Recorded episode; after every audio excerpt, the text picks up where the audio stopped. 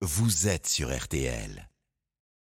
E égale M6 au carré avec Mac Lesguy sur RTL. Et à 8h43, Mac nous explique les choses. Séance décryptage dans RTL Matin Week-end. Mac est là pour vous avec un sujet automnal. Bonjour. Bonjour Stéphane. Ce matin, vous nous parlez de châtaignes et de marrons. C'est la saison là. Bah oui, il faut bien dire, on est un peu perdu et on sait que les châtaigniers donnent des châtaignes, les marronniers donnent des marrons. Jusque-là, ça va.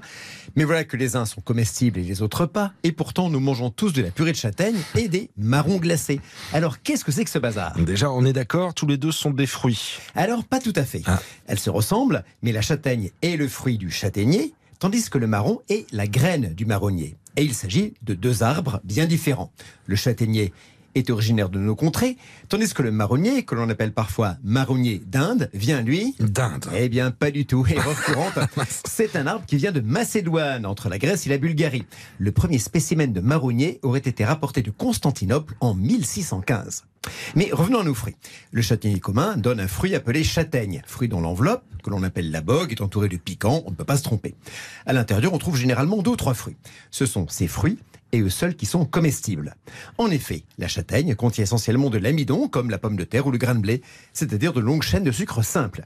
La cuisson va en partie casser ces chaînes, les rendant digestes par l'homme. C'est pour cela que l'on peut manger des châtaignes grillées ou faire des gâteaux à base de farine de châtaigne. D'ailleurs, savez-vous que l'on surnommait autrefois le châtaignier l'arbre à pain? Et le marron alors? Le marron, lui, est dans une capsule verte avec des épines molles.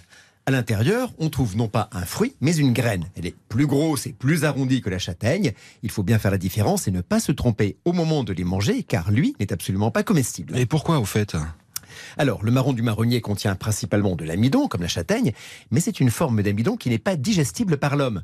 Son goût est très amer. Et puis surtout, le marron contient des molécules toxiques, des tanins, qui peuvent provoquer des nausées, des crampes, des vomissements. Donc, en cas de doute, si vous n'êtes pas sûr que ce que vous avez ramassé est une châtaigne ou un marron, vous jetez tout. Et pourtant, Mac, on mange de la purée de marron ou même des marrons glacés.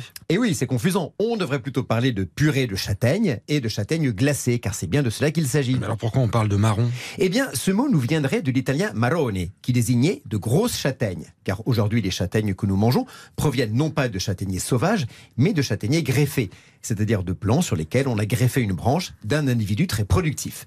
C'est grâce à ce procédé qu'on obtient de grosses châtaignes délicieuses une fois grillées.